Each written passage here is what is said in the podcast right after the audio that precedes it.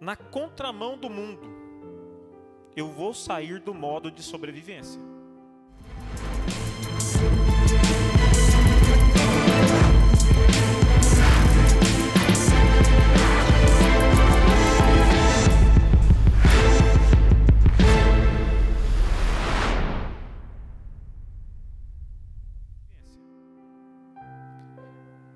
Na contramão do mundo. Eu preciso sair do modo de sobrevivência. Mas para isso eu tenho que ir na contramão do mundo. Eu tenho que ir na contramão do mundo. E antes de ministrar essa palavra, eu gostaria que você fechasse seus olhos mais uma vez. Para nós orarmos pelo teu coração. Pai, em nome de Jesus, eu peço ao Senhor agora que venha com graça, que venha tocar no coração, que o Senhor possa dilatar os corações que aqui estão, os corações que me ouvem, para que a tua palavra possa produzir fruto nessa terra, para que a tua palavra possa trazer algo extraordinário para a vida desses que me ouvem, e que dos meus lábios não seja eu falando, não seja o meu intelecto, mas que seja o teu Santo Espírito trazendo vida e vida plena para cada um desses que estavam aqui, em nome de Jesus. Amém? Olha só, o que que o mundo tem gerado dentro de nós? Pensando nisso, eu pergunto para você: você sabe o que é o modo de sobrevivência? Parece algo de videogame, né? Você ativa o modo fácil, o modo nível médio. Agora tem um modo sobrevivência. O que, que, é isso? Que modo é esse, pastor? O que, que é esse negócio de sobrevivência? É o seguinte: o modo sobrevivência ele não é ruim. O modo sobrevivência não é algo que nos faz mal é algo que Deus deixou para quando você estiver em perigo, ele é ativado. O que que acontece no modo sobrevivência? Você está numa situação de risco eminente da tua vida, um perigo. E daí o seu corpo produz substâncias que faz com que você encontre forças aonde não tinha, que você faça coisas inimagináveis que você nem pensava em fazer. A gente já viu o caso de uma mãe salvar um filho que estava, que tinha entrado no, na jaula, não sei se é jaula, no cercado onde ficam os jacarés, e ela ir lá e arrancar o menino lá de dentro. Ela não sabe como que ela pulou, ela não sabe como que ela chegou, ela não sabe como conseguiu carregar o menino, trazer para trás. Da onde é que veio aquela coragem? O modo sobrevivência nos faz virar super-heróis em determinados momentos.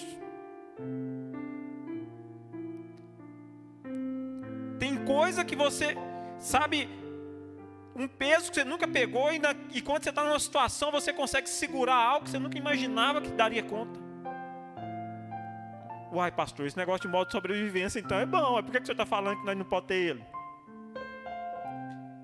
Você vai entender. Nós temos que entender aquela máxima que o que que difere o remédio do veneno?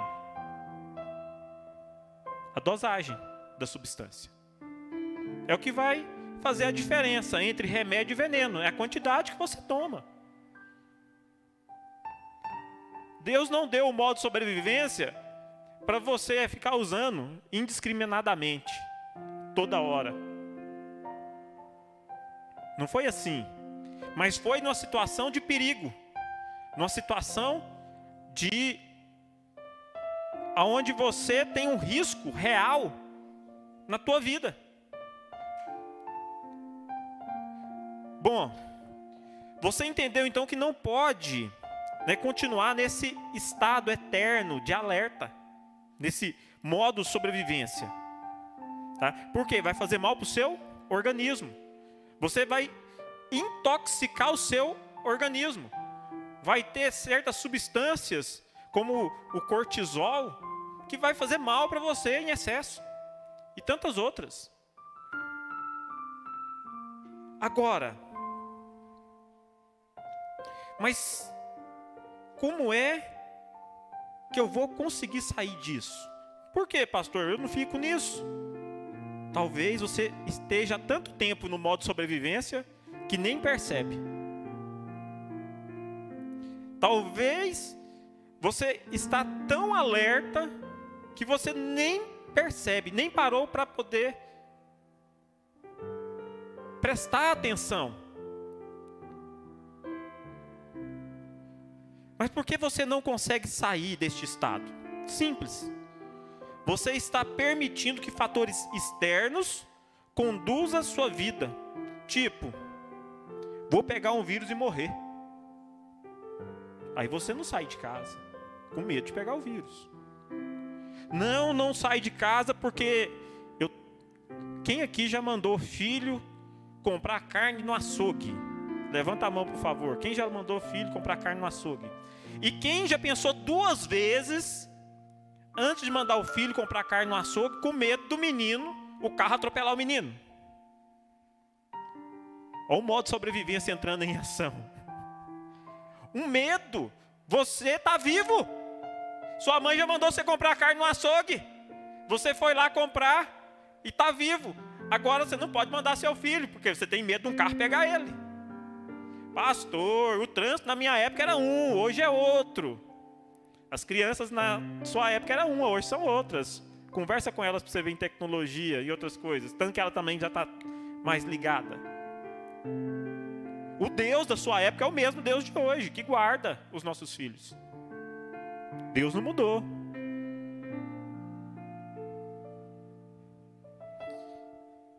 E a pessoa fica então no estado de alerta, de pânico. Por quê? Porque tem medo. Não é de morrer. Tem medo de deixar os filhos, de deixar os entes queridos. Tem medo de não ver o filho casar ou não ver os netos. E uma faísca na mente disso é fator para entrar num desespero. Vem a falta de ar, parece que não, não cabe no quarto, na sala, parece que não tem lugar. Há uma angústia, um negócio que vai gerando dentro da pessoa que a pessoa não tem lugar para ela. A vontade que ela tem é sair correndo. Mas ela não sai correndo, por quê? Porque começa a dar falta de ar. E aquilo começa a tomar conta da pessoa ela entra em crise, pânico. Meia hora depois passa. Não dura mais que meia hora. Mas parece uma eternidade. Para quem está no modo de sobrevivência, parece uma eternidade. Porque a respiração acelera, acelera o coração dispara, todas as substâncias são colocadas dentro do organismo ali para poder te preparar para fugir ou para lutar. Ou você foge ou você luta. Agora, até que ponto tudo isso que você imaginou é verdade? Tudo isso que já te levou um dia a entrar no estado de desespero, quanto disso tudo foi verdade, se tornou realidade na sua vida? Imagino eu, porque eu já passei por isso, que se muito 1% de todos os nossos medos se concretizavam realmente. Não é verdade. Não é assim que funciona. Eu vou pegar coronavírus, pastor. Por que tem que ser você que pegar e não o outro? Pastor, machuquei minha unha aqui, ó. Agora inflamou. Eu estou pensando, esse negócio começou a gerar um, um carocinho aqui. Será que não pode virar câncer, não? É assim. O ansioso, um machucado na unha que não se cura, já é uma doença terminal. Vira uma doença terminal. A pessoa já se sentencia à morte. Declara já. Se tivesse jeito dela mesma assinar a certidão de óbito, ela já assinava. Não, eu estou morrendo. Pode declarar aí, ó, não tem jeito para mim mais não. E é um machucadinho de nada.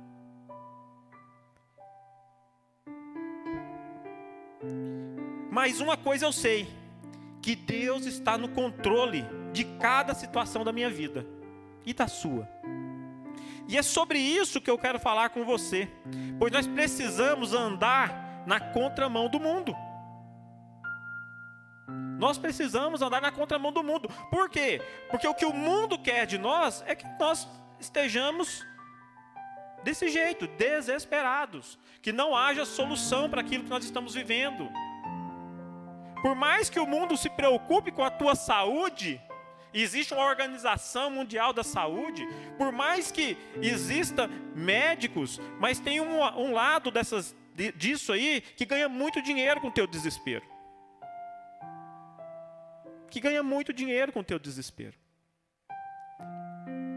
E que te engana, te dando uma outra verdade, sendo que a verdade divina tem que prevalecer sobre as outras.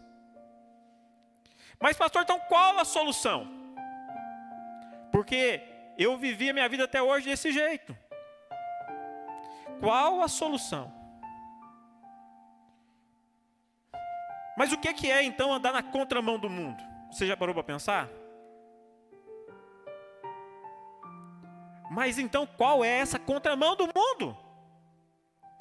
Se chama sabedoria de Deus. Quer ser próspero?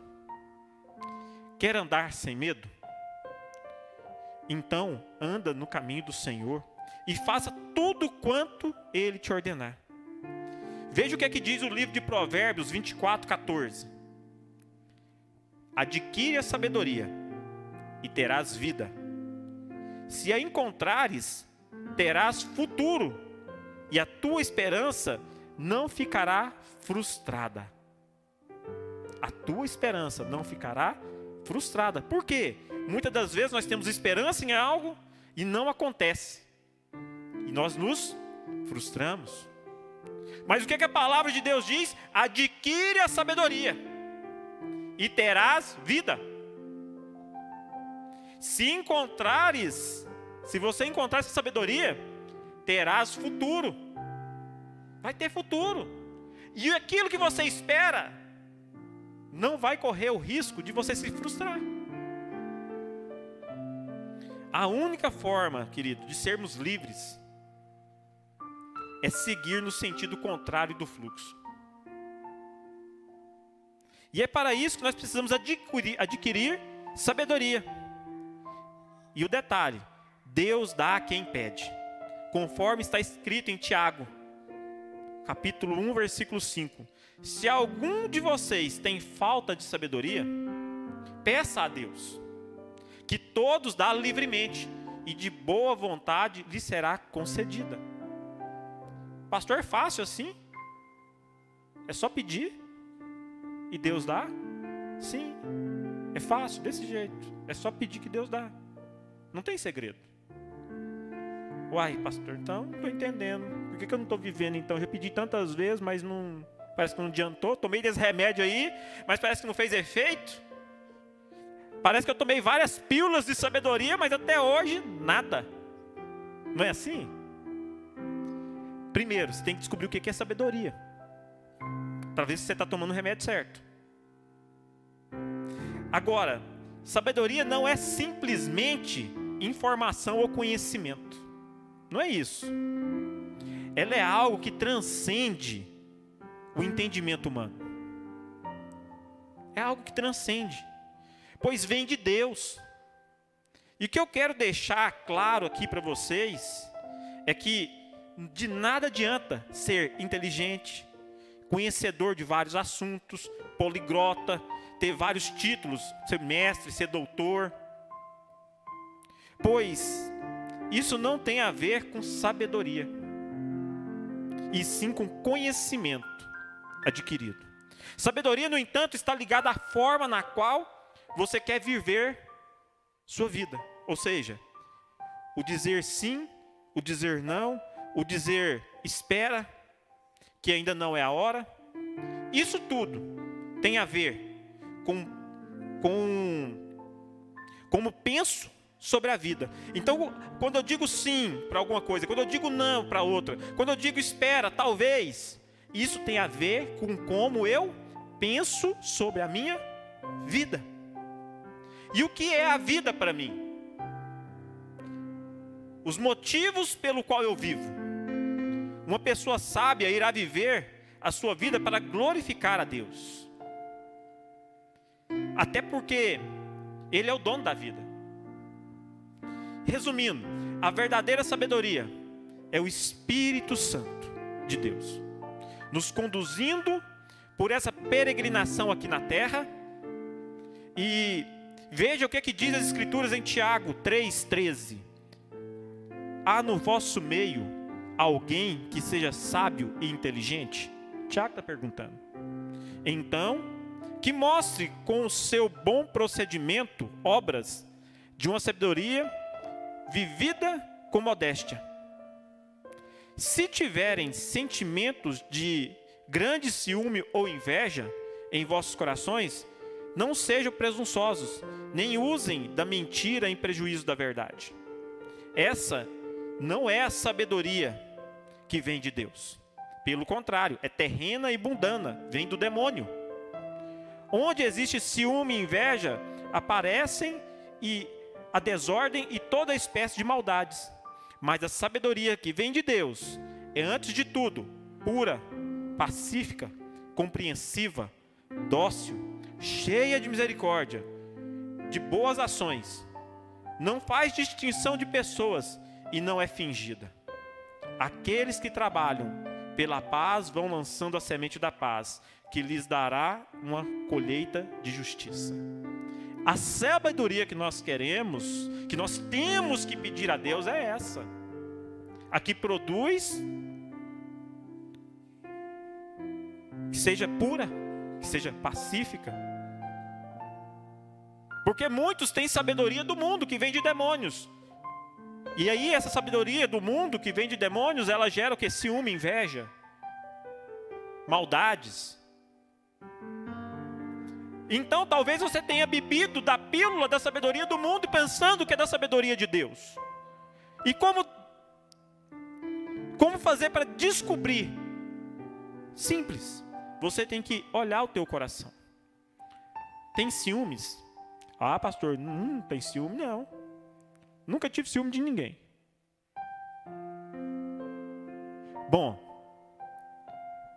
a palavra de Deus fala que aquele que não tem pecado é mentiroso. Nós temos ciúme, sim. É um engano você dizer que você não tem ciúme. É um engano você dizer que você nunca desejou que alguém tropeçasse só porque riu de você tropeçando. Então, assim, a questão é o que eu faço com esse sentimento. Como eu lido com esse sentimento? Se eu gero mais, ou se eu sinto ele, mas eu substituo ele por ser pacífico, compreensivo, entender o que está acontecendo, perdoar, seguir em frente. A forma como eu ajo é que vai fazer a diferença. Ou melhor, como eu reajo a algo que me acontece. Você pode ficar irado no momento, mas você não pode pecar. Você não deve pecar.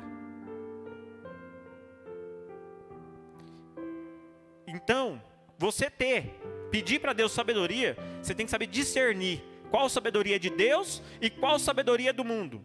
Depois que você discerniu as duas sabedorias, porque a sabedoria de Deus vai gerar em você coisas boas. Ela vai gerar em você sentimentos bons. Ela vai gerar em você sentimentos de compaixão pelo próximo. Ela vai gerar em você gratidão. Você é grato. Esses dias eu me vi murmurando, querido. Tem base, né, meu bem? Algo que eu sou totalmente contrário, que eu não gosto que ninguém murmura perto de mim. Não gosto. E aí eu amanheci murmurando. Contaram ainda quantas vezes eu murmurei? Três vezes. E eu falei, depois eu fui refletir, mas o que está acontecendo comigo? Por que, que eu estou reclamando da vida? É maligno. É maligno. Aquela sabedoria, aquela murmuração não é de Deus. Reclamar do que está acontecendo não é de Deus. Não glorifica a Deus em nada. Não é do céu esse sentimento. Não é dos céus.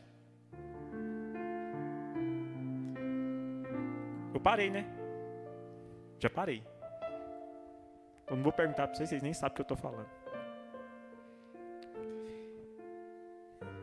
Então, nós precisamos entender que todos nós estamos sob ataque a todo tempo. Agora, o que você talvez não percebeu é que existe um custo depois que você recebe a sabedoria de Deus. Ele dá de graça, mas tem um custo para você colocar ela em prática. A sabedoria de Deus, que Deus dá, é de graça, mas vivê-la requer um preço.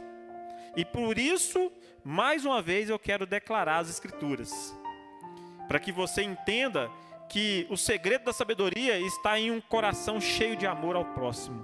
Lá em Provérbios 23, 17 diz assim: ó, Não tenhas inveja dos pecadores, mas mantenha-te sempre no respeito pelo Senhor. Poderás então esperar um bom fruto, e a tua esperança não será frustrada. Escuta bem, meu filho, para alcançares a sabedoria. Procura seguir o bom caminho.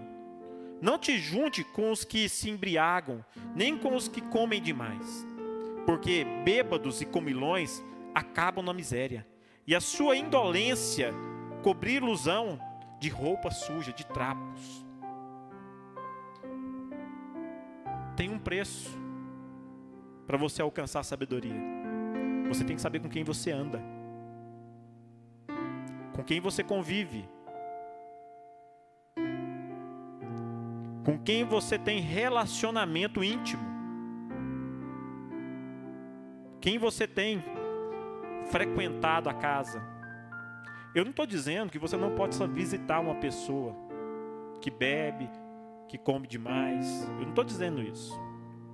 Eu estou dizendo que você não, pode, não, não pode ter laços de amizades, laços de alma, que venha trazer prejuízo para a tua vida. Como assim, pastor? Influência. Influência. Te influenciar a ficar como ele. Te influenciar. Você deve sim. Jesus andou sem fazer distinção de ninguém. Nós também temos que andar. No entanto, nós temos que ser luz naquele ambiente, mas nós não podemos pedir para Deus sabedoria e praticar as mesmas coisas que a pessoa do mundo pratica. É isso que está falando aqui, ó. Então tá, você pede para Deus sabedoria, mas aí você bebe que nem um ímpio. Você pede para Deus sabedoria, mas você fuma que nem um ímpio. Você pede para Deus sabedoria, mas você é desonesto que nem um ímpio. Então, para que você está pedindo sabedoria para Deus, se você não vai praticar? No texto acima, que eu li esse Provérbios, eu pude observar um exemplo claro do que não fazer e do que devo abrir mão. Portanto, abandonar todo e qualquer tipo de vício, seja das bebidas, da comida, do sexo, do futebol, do trabalho tem vício de trabalho, tem vício de sexo, tem vício de fofoca. Tem gente que gosta de falar da vida dos outros. Levanta e a primeira coisa que vai é ver as notícias no Facebook para comentar com a amiga. Amiga, você viu o que aconteceu? Fulano lá no Face, porque hoje a fofoca não é mais na janela de casa, com a vizinha com a outra. Esse tipo de fofoca acabou. Ninguém sai na porta da rua. Tá todo mundo em quarentena. A fofoca é compartilhar no WhatsApp. Tchup. Ó, fake news. Pode ser até verdade, né? Então a gente tem que tomar cuidado com os vícios, seja qual for. Intriga. O outro está quietinho lá. Aí vai lá e cutuca com a vara curta lá e fala um negocinho. Oh, você viu o que, que fulano fez? Não, vi não. Não, fez isso, isso, isso. Nossa, mas que a raiva que me dá daquela pessoa. Para que que vai gerar ódio e raiva no coração do outro? Para que que vai contar? Vai mudar a sua vida contar? Vai mudar a vida da pessoa? Guarda para você, então, que gosta do negócio, e pronto, guarda aí, digere esse trem. Agora vai ficar falando para gerar intriga. Pois cada um desses vícios impede você de viver a plenitude da graça de Deus sobre a tua vida. E é por isso que eu preciso da palavra de Deus, que é a fonte, olha só, a fonte de toda sabedoria. É a palavra de Deus. Olha o que está escrito em 2 Timóteo 3,14. Tu, porém, mantente firme naquilo que aprendeste e aceitastes confiante. Sabes bem de quem o aprendeste e que desde a infância conheces as sagradas escrituras. Sabe que elas podem dar-te sabedoria, que leva à salvação pela fé em Cristo Jesus. Toda a escritura, toda a escritura é inspirada por Deus e serve para ensinar, convencer, corrigir e educar, segundo a vontade de Deus, a fim de que quem serve a Deus seja perfeito e esteja pronto para fazer tudo que é bom. O apóstolo Paulo, ele foi guiado pela sabedoria de Deus. E por isso, ele deve ser um exemplo a ser seguido. Como assim, pastor? Ele foi um exemplo? Como é que ele foi guiado? Segundo Pedro 3,15 diz assim, ó. Reparem na paciência de nosso Senhor. Ela é para a nossa salvação. Tal como disse o nosso caríssimo irmão Paulo ao escrever-vos, conforme a sabedoria que Deus lhe deu. Quem deu sabedoria? Deus. Deu para quem? Para Paulo. Quem está testificando? Pedro. Pedro testifica sobre a sabedoria que Deus deu para Paulo. Um detalhe que eu não posso deixar de falar é a respeito de quem consegue entender e aceitar a sabedoria de Deus. Por quê, pastor? Porque boa parte das pessoas que têm estudo e se consideram sábias, entendidas, a sabedoria de Deus é loucura para elas. Elas não aceitam. Elas não aceitam. A maioria dos intelectuais, dos filósofos, não aceitam a sabedoria de Deus. Não sou eu que digo isso. Mas a própria Escritura Sagrada diz, 2 Pedro 3,16, continuando o mesmo versículo. Escreveu isso em todas as cartas quando trata deste assunto. Nessas cartas há passagens difíceis de entender que os ignorantes e poucos firmes na fé explicam erradamente, como fazem com outras passagens da Escritura, para sua própria perdição. Então a pessoa, ela quer, ela pega a Bíblia e faz da Bíblia o seu belo prazer, explica do jeito que quer, não conforme a sabedoria de Deus. E Deus ele nos ama tanto que Ele mesmo deseja nos ensinar esse caminho que leva para uma plenitude de vida, paz e alegria. Você crê nisso? Que Deus tem um caminho que pode te levar para uma plenitude de vida, de paz e de alegria? Você crê? Então, glória a Deus se você crê. Salmos 51, 5. Pega esse salmo 51, 5.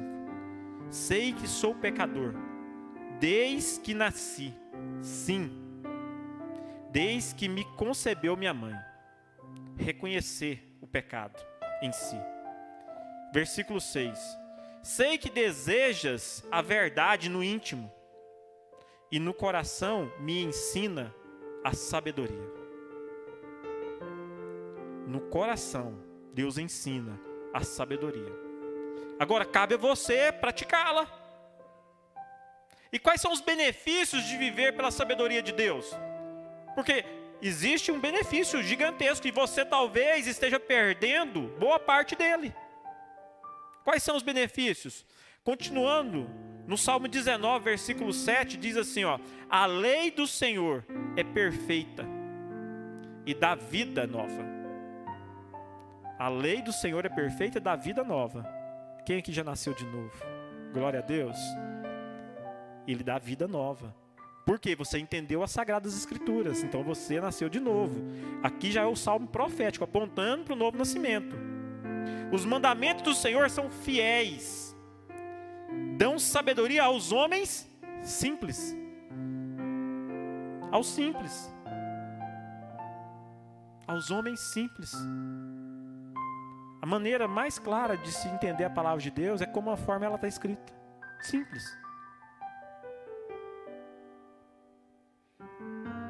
Os preceitos do Senhor são justos. Os preceitos são justos. Dão alegria ao coração. Os mandamentos do Senhor são claros, são luz para os olhos. Quem anda nos preceitos e nos mandamentos é feliz, é alegre, está de bem com a vida. E não tropeça, porque anda na luz. Nos olhos dele tem luz. Mas você tem que ser fiel no mandamento. Quantas vezes na semana você lê? Quantas vezes no dia você lê? Porque os preceitos e os mandamentos estão aqui. Você sabe todos eles? Porque se você não tem conhecimento dos preceitos dos mandamentos, como você quer viver uma vida alegre? Como você quer viver uma vida sem tropeço? A Bíblia fala: é melhor não votar. Mas se votar, cumpra o voto. E quantas pessoas votam e não cumprem? E trazem juízo para a vida dela. Então é isso, mais ou menos isso que a gente tem que entender. Que seja o seu sim, sim, o seu não, não. O que passar disso provém do maligno. Estes dois versículos, queridos, são extraordinários e refletem o desejo de Deus para a humanidade.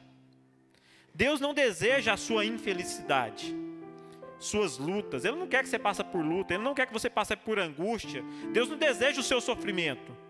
O que Deus deseja é vida, saúde, alegria e paz. Mas nem todos compreendem os propósitos que Deus tem para cada um de nós.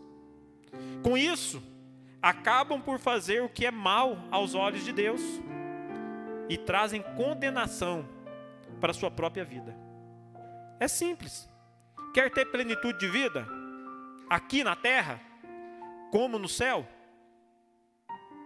Comece a viver a cultura do céu na terra. Comece a viver a cultura do céu na terra. E agora que inicia a pregação. Até aqui